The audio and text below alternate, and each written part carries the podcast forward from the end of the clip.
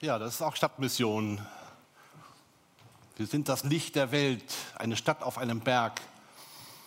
Jesus ist das Licht, das in unser Leben gekommen ist und wir geben es weiter an die Menschen in dieser Stadt, an die Menschen, die wir kennen.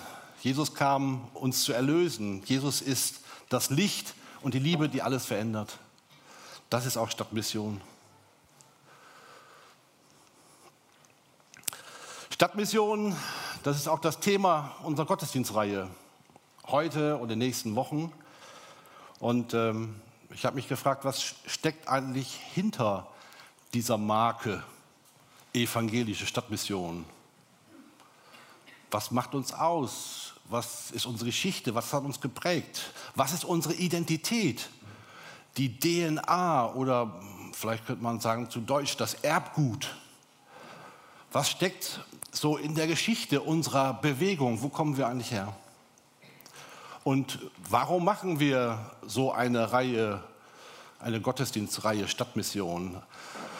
Man könnte ja denken, ähm, es gibt auch schönere Namen, gell?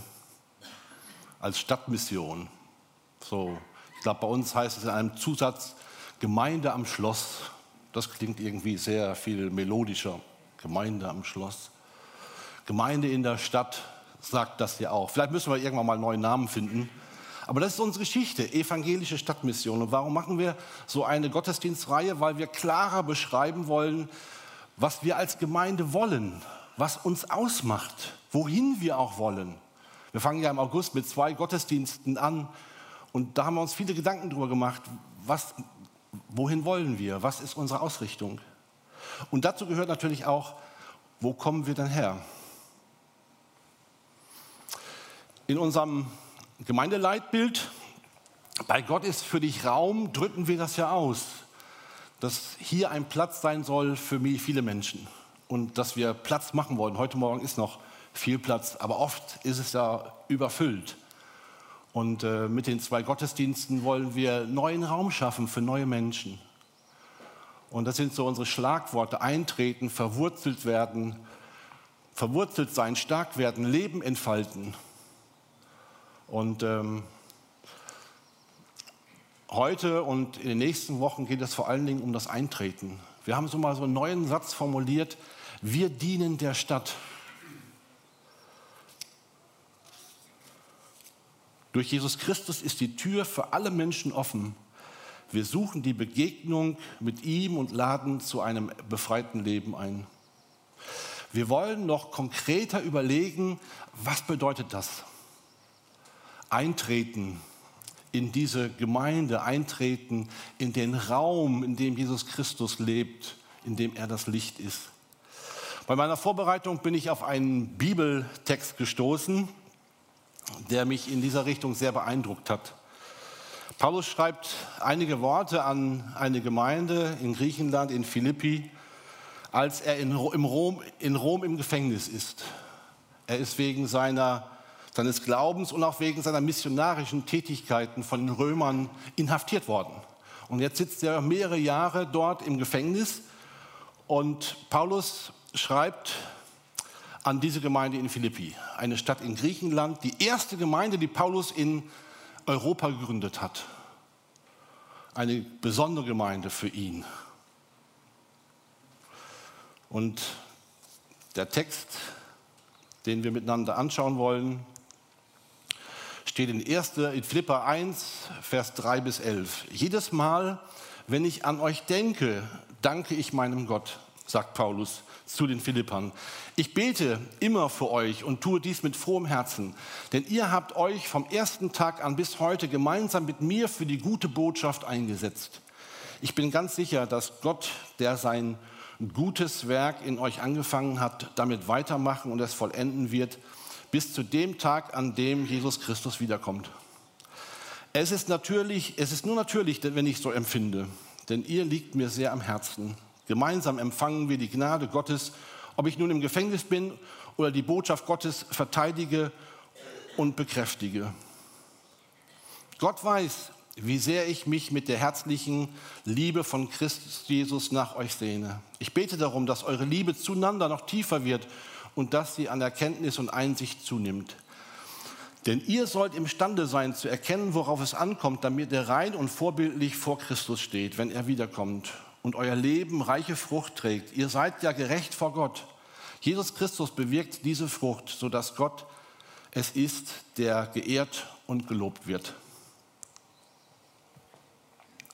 Paulus blickt zurück auf diese Gemeinde, die er nun schon länger nicht gesehen hat, und ist voller Dank für diese Entwicklung der Gemeinde. Er fühlt sich sehr mit ihr verbunden. Und in anderen Übersetzungen heißt es sogar, ich habe euch ins Herz geschlossen.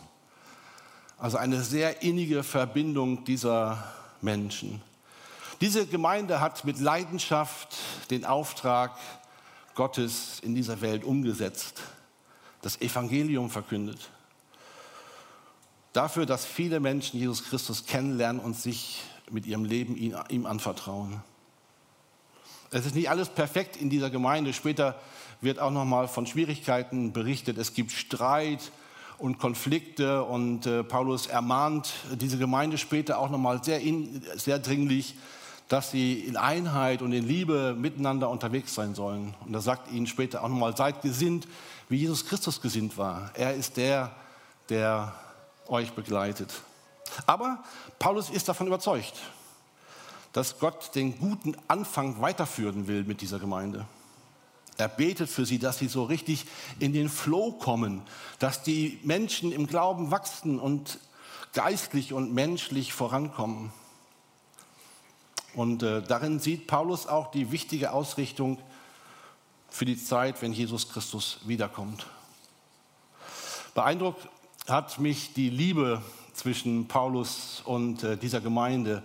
Er schreibt ja fast in einem zärtlichen Ton. Die Leidenschaft, Gemeinde für andere zu sein, hat ihn mit dieser Gemeinde verbunden. Und hier im Text werden ja viele Aspekte angesprochen, die auch auf uns zutreffen, wo wir sagen können, das ist auch Stadtmission, das ist das, was für uns wichtig ist. Aspekte, die unseren Auftrag als Gemeinde beschreiben und ausmachen.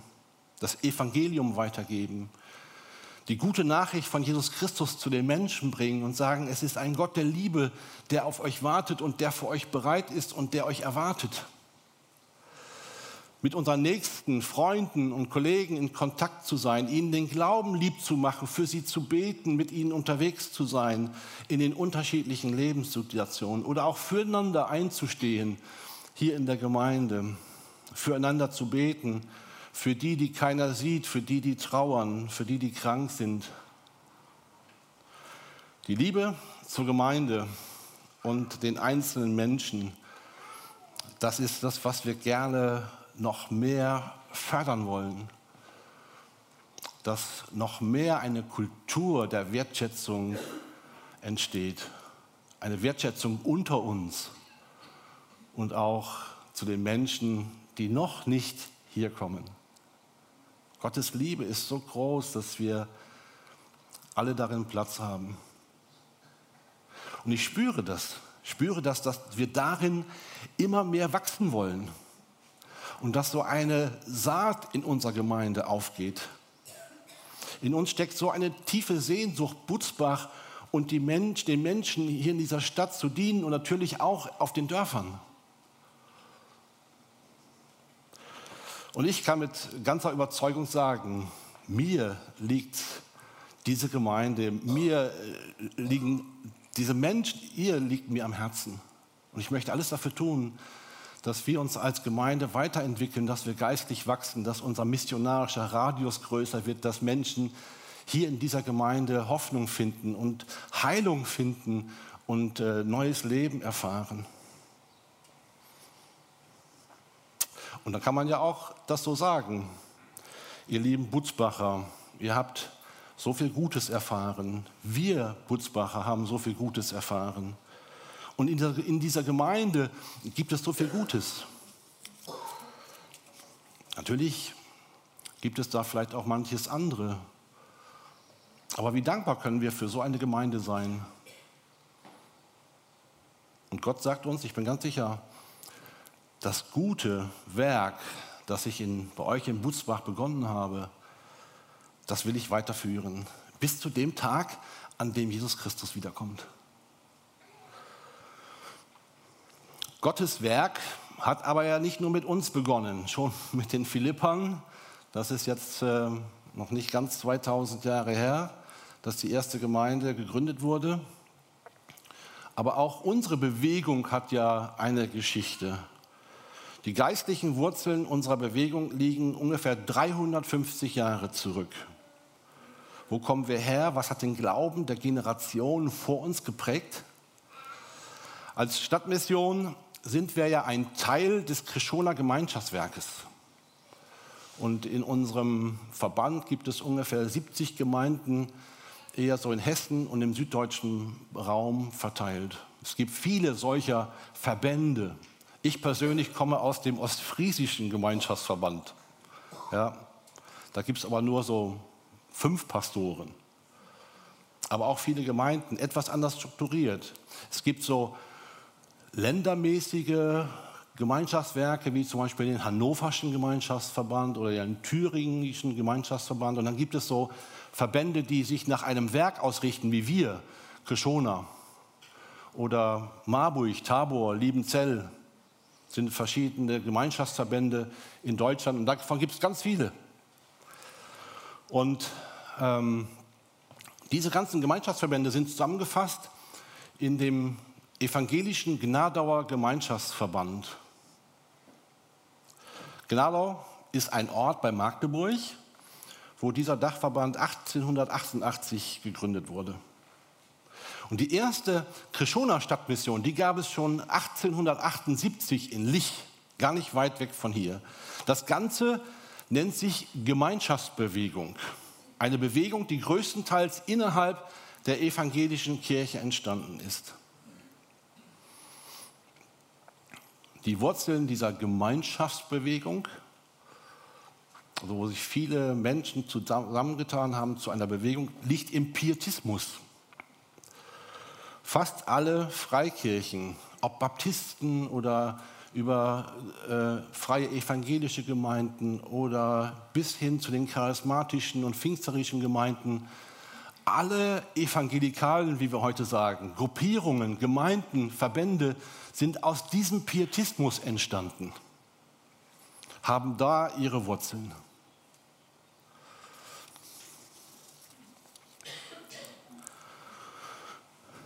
Pietismus ähm, heißt eigentlich, äh, kommt vom Lateinischen, heißt von Pietas, heißt Frömmigkeit. Also können auch sagen, Pietisten sind die, die fromm sein wollen oder vielleicht sogar besonders fromm. Das war dann manchmal auch so ein Schimpfname. Man nannte sie dann irgendwann auch Frömmler. So, und es gab noch alle möglichen äh, Schimpfnamen.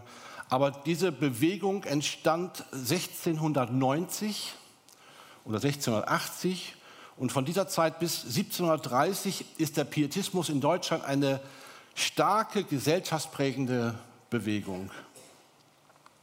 Und es gibt auch Kennzeichen dieses Pietismus, dieser Frömmigkeitsbewegung, könnte man sagen. Das erste ist Bekehrung und Wiedergeburt. Der Pietist hat eine Erfahrung der persönlichen Hinwendung zu Gott und der geistlichen Erneuerung gemacht. Heiligung. Das tägliche Leben des Pietisten soll nach Gottes Willen und in Verbindung zu ihm gestaltet werden. Heiligung, äh, Gemeinschaft. Die geistliche Erbauung sucht der Pietist in kleinen Gruppen Gleichgesinnter. In dieser Gemeinschaft wird Glaube gelebt. Bibelstudium, Lebensrichtschnur ist für den Pietisten allein die Heilige Schrift. Sie wird persönlich und in Gemeinschaft studiert, vor allem und äh, um daraus Impulse für den Glauben im Alltag zu gewinnen. Überwindung von Konfessionsgrenzen. Wer wiedergeboren ist und ein heiliges Leben führt, der gilt als Bruder und als Schwester, egal welcher Kirchenorganisation er angehört. Das letzte hier als Kennzeichen Abgrenzung zur Welt. Wer nicht wiedergeboren ist, der gehört nicht zur Gemeinschaft von diesen Personen grenzt man sich ab. Also schon auch so ein paar Aspekte, die für uns heute sehr wichtig sind, aber auch etwas, wo wir sagen, das betrifft uns heute nicht so sehr. Ich werde später nochmal darauf zurückkommen. Der Pietismus ist ähm, in gewisser Weise eine moderne Erscheinung. Also für uns ja was Altes. Aber zu der Zeit, Ende des 16. Jahrhundert, 17. Jahrhunderts, ist es etwas, was sehr modern ist. Um 17 herum, 1700 herum kam der Individualismus auf. Die Christen kümmerten sich zum ersten Mal verstärkt auch um ihre persönliche individuelle Frömmigkeit. Vorher war das nicht so ein Thema. Und in dieser Zeit, ungefähr von 17 bis 18. Jahrhundert, hat sich auch die Aufklärung entwickelt, hat vielleicht der eine oder andere schon mal gehört. Also zur selben Zeit Aufklärung und Pietismus. Und wir sehen manche ähm, Dinge, die auch in beiden Bewegungen vorkommen. Mit der Aufklärung ist so eine Entfernung von Gott auch verbunden. Jetzt ist nicht mehr Gott die höchste Instanz, sondern die Vernunft. Ein großer Vertreter dieser Aufklärung war Immanuel Kant, hat vielleicht der eine oder andere schon gehört. Und ähm, er hat das sehr stark vertreten. Mit dieser Aufklärung kamen aber nicht nur schlechte Sachen, sondern auch gute Sachen wie Bildung wurde gefördert, Menschenrechte, Freiheitsrechte, ähm, Religionsfreiheit. Es wurde auch so eine Art Humanismus eingeführt oder entwickelte sich und auch der Moralismus.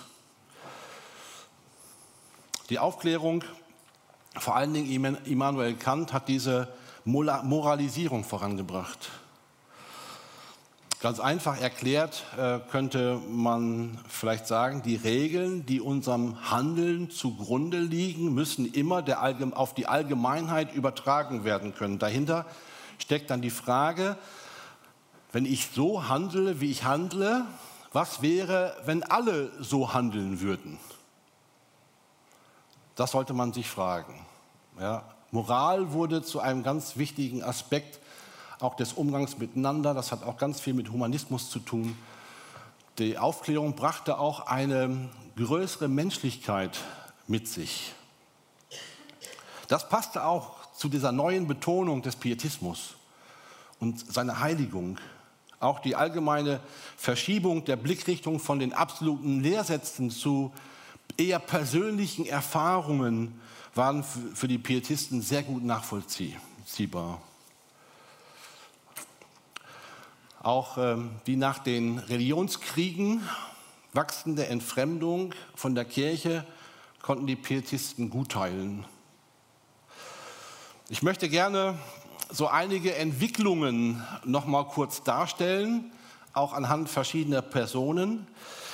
Die Wirkung der Reformation 1517 war ein ganz wesentliches Datum, wo Luther die Thesen an die Schlosskirche zu Wittenberg geschlagen hat. Von da an entwickelte sich die Reformation, ähm, dass die Bibel in Deutsch übersetzt wurde und dass Luther erkannte, wir müssen nicht irgendwelche Leistungen bringen, um Vergebung zu erlangen, sondern Gottes Gnade schenkt uns Vergebung. Das war eine große Entdeckung und auch eine große Zeit, aber irgendwie griff das nicht so in der Bevölkerung. Es setzte sich nicht in der Bevölkerung so durch.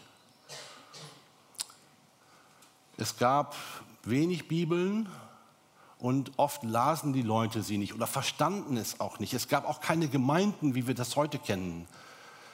Es entwickelt sich also nicht so, wie Luther sich das auch vorgestellt hat. Er hat ja eine Schrift geschrieben, das Kirchlein in der Kirche, und meinte damit so, dass in jeder Kirchengemeinde so eine Zelle geistlichen Lebens sein sollte. Aber das hat sich nicht bewahrheitet, hat sich nicht so entwickelt.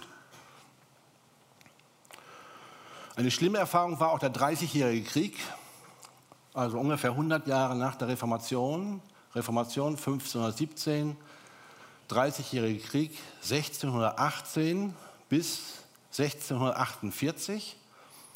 Und in dieser Zeit äh, wurde die Hälfte der deutschen Bevölkerung ausgelöscht.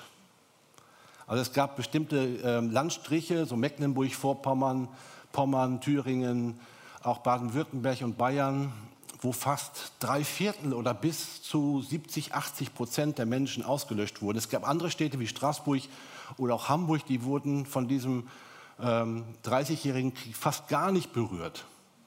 Aber es spielte eine große Rolle und man brauchte, nachdem so viel Zerstörung war und ein Krieg mit großen Grausamkeiten, und dieser Krieg wurde ja ausgelöst durch den Prager Fenstersturz, und dieser Krieg war ein Krieg zwischen den Evangelischen und den Katholischen. Also es war ein Glaubenskrieg, wenn man so will. Ja. Schließlich hat der König Gustav von Schweden auch dann die Evangelischen gerettet weil eigentlich hatte die katholische Seite schon fast Deutschland fast wieder ganz erobert. Aber ein grausamer Krieg. Ja, Religion mit Waffengewalt zu verteidigen, kennen wir heute eher noch mal aus dem Nahen Osten. Ja, es war so ungefähr so zwischen, wie zwischen Iran, ja, ähm, den Schiiten, und Saudi-Arabien, den Sunniten. So ein Glaubenskrieg. Dieser 30-jährige Krieg hat große Schäden angerichtet und es dauerte Jahrzehnte, ja, zum Teil 100 Jahre, bis man sich von diesem Krieg erholt hatte. Und wenn man überlegt, plötzlich ist die Hälfte der Bevölkerung weg, das ist natürlich enorm. Ja.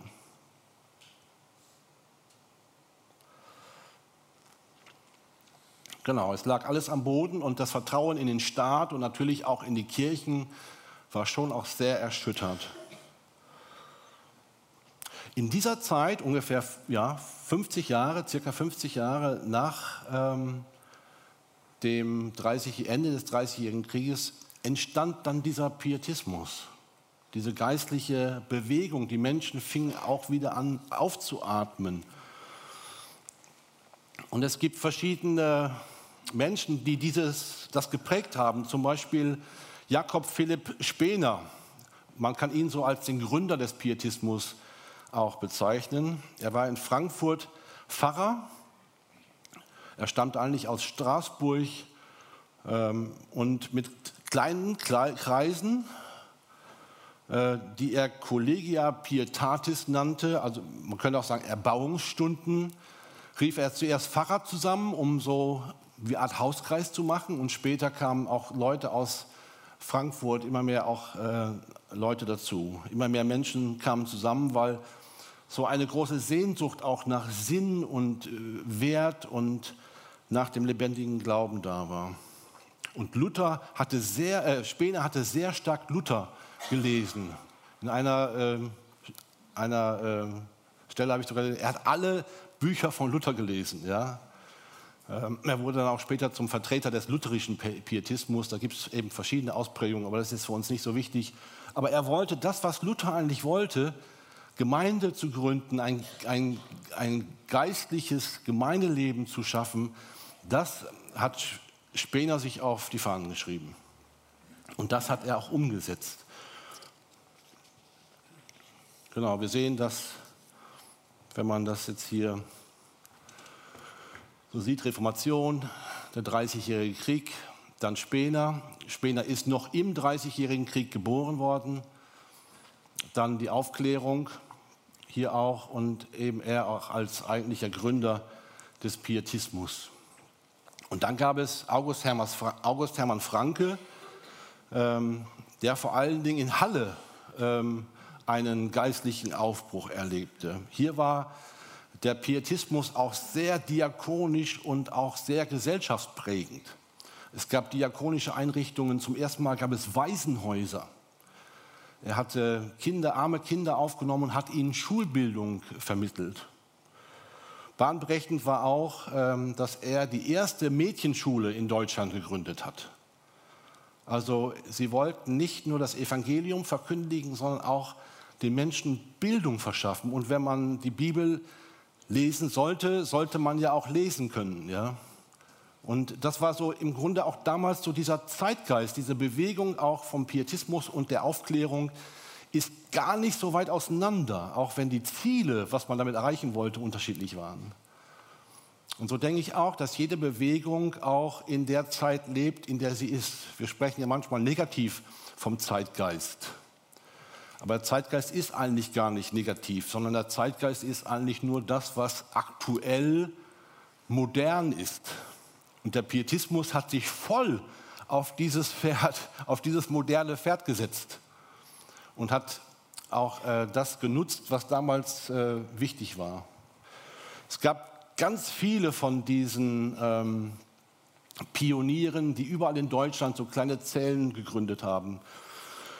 Wahrscheinlich weiß jetzt auch jetzt jeder, die AHF in Gießen, August Hermer Franke Schule, heißt so, weil August Hermer Franke ein ganz wichtiger Mensch für christliche Bildung war. Darum heißen viele christliche Schulen auch, äh, haben seinen Namen. Er war auch der Erste, der im Gegensatz zu Spener, der mehr so die deutsche Bevölkerung im Blick hatte, der auch Missionare ausgesandt hat. Und zwar mit dem dänischen König zusammen wurden Missionare nach Indien ausgesandt. Aber das war eher noch so im kleinen Stil.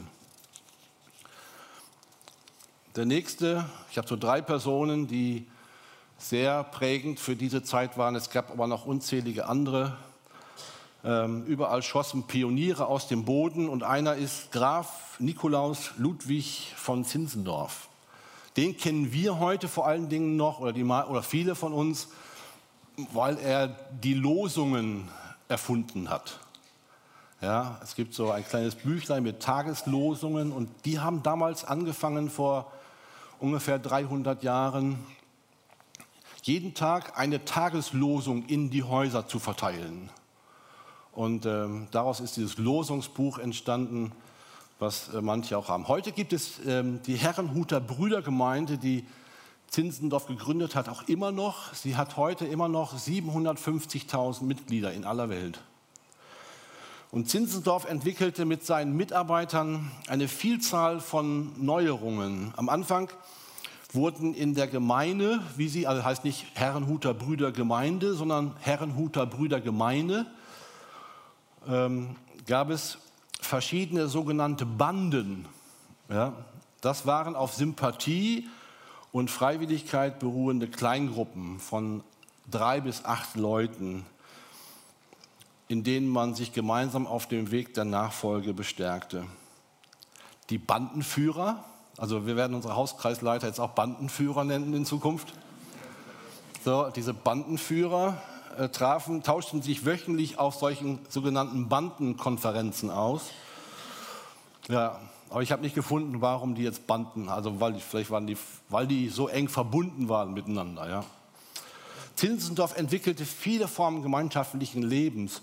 Und wenn wir auf das heutige, unser heutiges Gemeindeleben schauen, auf die Wichtigkeit auch von Gemeinschaft, von Miteinander und von Einheit, dann ähm, ist es auch vor allen Dingen Zinsendorf zu verdanken, der das als erster entwickelt hat. Er hat eine richtige Lebensgemeinschaft in Herrenhut gegründet, wo sie dann, das ist eine lange Geschichte, der Staat war dann nicht einverstanden dann, die haben ihn rausgeschmissen. Dann kamen sie nach Herrenhaag, das liegt ja hier ganz in der Nähe bei Büdingen, da waren sie aber auch nicht lange. Später durfte Zinzendorf wieder nach Herrenhut zurück. Und er hatte das Ziel, dass sein Dorf ein in alle Welt strahlendes Licht in Form einer großen geistlichen Gemeinschaft sein sollte. Und durch ihn kam die Missionsarbeit so richtig in Gang. An seinem Todestag gab es, ähm, waren schon ungefähr 200 Missionare ausgesandt, und zwar alle nach Amerika, in die USA, Mexiko und so weiter. Und damals war ja auch große Einwanderungswelle auch ähm, in der neuen Welt. Und äh, Zinzendorf war sehr modern. Er interessierte sich sehr für neue Entwicklungen und reiste auch selber öfter äh, in die USA, hieß es damals, glaube ich, noch, in, nach Amerika, also in das neue Land. Genau, das war so die Blütezeit des Pietismus. Und äh, dann wurde es irgendwie immer mehr still um diese Bewegung. Sie wurde auch ein Stück ein Opfer der Aufklärung. Die Aufklärung erreichte viel mehr die Massen oder auch die intellektuelle Schicht zuerst. Und äh, man hatte sich zwar irgendwie etabliert, aber sie, die Dynamik war so nicht mehr da. Erst 100 Jahre später gab es wieder eine Blütezeit des Pietismus. Die nannte man dann Erweckungsbewegung. Und ähm, damit haben wir auch schon zu tun. Christian Friedrich Spittler habe ich hier mal aufgeführt, aber da gibt es auch ganz viele andere. Ähm, der hat 40 geistliche und diakonische Werke gegründet. Ja? Also was, was für ein Pionier. Und ähm, Er hat 1840 hat er das theologische Seminar St. Krishona gegründet. Ja, es war ihm ein Anliegen, junge Männer auszubilden, die dann Bibeln verteilen sollten und Menschen zum Glauben führen sollten. Überall entstanden diese neuen geistlichen Aufbrüche und erst in der Schweiz, dann auch bei uns in Deutschland. Es gibt dann auch später, ähm, 1850, sind viele christliche Werke gegründet worden. Äh, zum Beispiel auch das Rote Kreuz wurde, glaube ich, 1859 gegründet, war zuerst ein ganz klassisch christlich motiviertes Werk. Auch die innere Mission, alles, was wir heute an sozialer Arbeit kennen, an Diakonie und Almosenfürsorge, wir haben das heute noch in der Bahnhofsmission, aber auch in anderen Bereichen sehen wir es heute, stammen fast alle aus dieser Zeit, wo Menschen motiviert waren, den Glauben an Gott damit zu verbinden, den Menschen auch Gutes zu tun und zu helfen. Spittler hat zum Beispiel äh, nur Krishona, glaube ich, als christliches Werk gegründet, aber er hat eine Kinderheilanstalt gegründet und Kinderheime und was es alles gab. Ja. Es ist auch die Zeit, wo die meisten Freikirchen entstanden sind. Und ähm, man nennt das so die Erweckungszeit. Ja, das ist jetzt mal für heute, glaube ich, ähm, so genug. Ähm, wir werden beim nächsten, am nächsten Sonntag nochmal anschauen, was hat sich denn im letzten Jahrhundert, im 20. Jahrhundert entwickelt. Eine sehr ähm, extreme Zeit zum Teil mit äh, ganz ähm, speziellen christlichen Erfahrungen und Bewegungen und so weiter. Aber es wird nächsten Sonntag unser Thema sein. Aber für heute, welche Erkenntnis können wir denn aus dieser Anfangszeit des Pietismus mitnehmen? Oder aus der Erweckungszeit? Das Erste, ähm, was mir aufgefallen ist, dass dieses, dieser Schwerpunkt, das Evangelium von Jesus Christus, die gute Botschaft, allen Menschen zu sagen. So diese Leidenschaft, was wir auch im Philipperbrief gesehen haben, diese Leidenschaft für Menschen, die Jesus noch nicht kennen. Das ist vielleicht auch so ein, ein ganz spezielles Merkmal für so besondere Aufbrüche, Erweckungen nennen wir das ja, aber so ganz besondere geistliche Aufbrüche, dass so eine große Leidenschaft für die Sache Gottes entsteht. Menschen mit der Liebe Gottes zu erreichen. Die klare Botschaft auch, also es wurde sehr deutlich gepredigt, wenn du nicht an Jesus glaubst, kommst du nicht in den Himmel. Viele haben sich dann aus Angst, sie kämen in die Hölle, auch ähm, dann äh, bekehrt oder sind zum Glauben gekommen. Und der Glaube war oft dann so fast wie so ein Angstglaube. Aber wenn wir das auf den Punkt bringen, ist es ja auch so. Nur wenn wir uns zu Jesus kehren, wenn wir, uns, wenn wir umkehren zu Gott, können wir in Gemeinschaft mit ihm leben und auch in der Ewigkeit bei ihm sein. Was mir noch, also das Evangelium, so war wirklich so der Knaller, der Kernpunkt. Das zweite, ähm, dieser Pioniergeist der frühen, vor allen Dingen des frühen Pietismus. Ähm, da wird man ja ganz klein, gell? wenn man solche Leute sieht, die 40 Werke gegründet haben. Und die sind ja zum Teil auch, äh, Zindorf, Zinzendorf ist nur 60 geworden. Ja? Also da hätte ich ungefähr noch zwei Monate zu leben.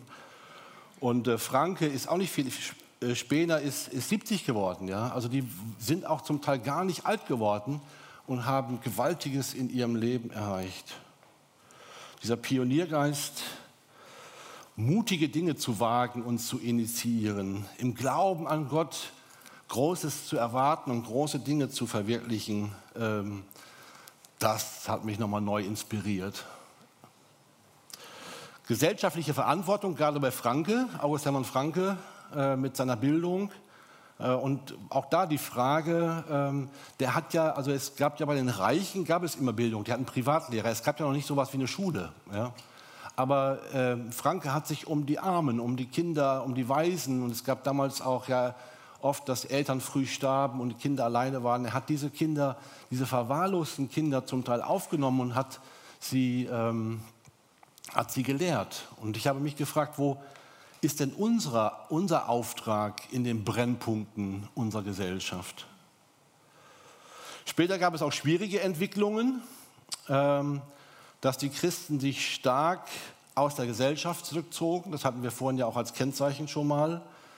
Äh, das hat dazu geführt, dass man Teile der Gesellschaft auch überhaupt nicht erreichte. Man hat sich eher nach innen verdichtet, so, als sich nach außen zu öffnen. Und das ist, glaube ich, auch über die ganzen 100, auch das werden wir nächstes Mal nochmal sehen, das ist ein ganz wesentlicher Faktor, dass christliche Gemeinden, nicht nur wir, sondern auch die Freikirchen, sich bis in die 70er, 80er Jahre äh, oder auch im ersten, ersten Hälfte des letzten Jahrhunderts sehr stark nach innen orientiert haben. Und ähm, auch eine ganz starke Sub Subkultur gebildet haben. Und ähm, heute ist es dann wichtig, dass wir uns öffnen. Man hatte fast immer nur das eigene geistliche Leben im Blick, sozusagen. Hauptsache, ich komme in den Himmel. Ja, was mit den anderen ist, äh, das ist nicht so wichtig. Das wollen wir nicht übernehmen. Wir wollen eine Gemeinde mitten in der Gesellschaft und mitten im Leben sein. Die Liebe zur Bibel als dem Wort Gottes, die Bibel zu lesen und sich darin auszukennen, das, was Gott wichtig ist, in unserem Leben umzusetzen. Auch die Erwartung der Wiederkunft von Jesus war ein ganz wesentlicher Teil und Kleingruppen als Zellen geistlichen Wachsens und Lebens. Die Wichtigkeit von geistlichem Wachstum und geistlicher Reife wurde immer neu erkannt. Ja, das sind vielleicht so einige Punkte. Ich werde nächstes Mal auch noch mal ein paar nennen. Ähm, wieder zurück zu unserem Bibeltext aus Philippa 1 wo Paulus auch fast alle von diesen Punkten aufnimmt. Und was auch dort wichtig wird bei dieser Erweckung in Philippi, dass eine große Leidenschaft da war, das Evangelium allen Menschen zu sagen. Gott hat mit unseren Vorfahren Geschichte geschrieben und tut es auch mit uns. Und ähm, das ist mein tiefer Wunsch, dass wir leidenschaftlich für Gott in dieser Welt Gemeindeleben. Und äh, ich bin ganz sicher, dass Gott, der das gute Werk in uns angefangen hat, damit weitermachen wird und es vollenden wird bis zu dem Tag, an dem Jesus Christus wiederkommt. Ich möchte beten. Jesus Christus, wir wollen dir einfach auch danken, dass wir das heute auch so anschauen können, wie du mit Menschen schon so Geschichte geschrieben hast, wie uns das inspirieren kann, selber für unseren Glauben und für unser Leben eine neue Ausrichtung zu erfahren. Und wir bitten dich, dass du uns auch darin hilfst, auch jedem persönlich diese Leidenschaft neu zu entwickeln. Und ähm, dass unser Glaube lebendig ist und, und das, was wir angefangen haben hier, dass es weitergeht. Wir bitten dich, dass du uns darin segnest. Amen.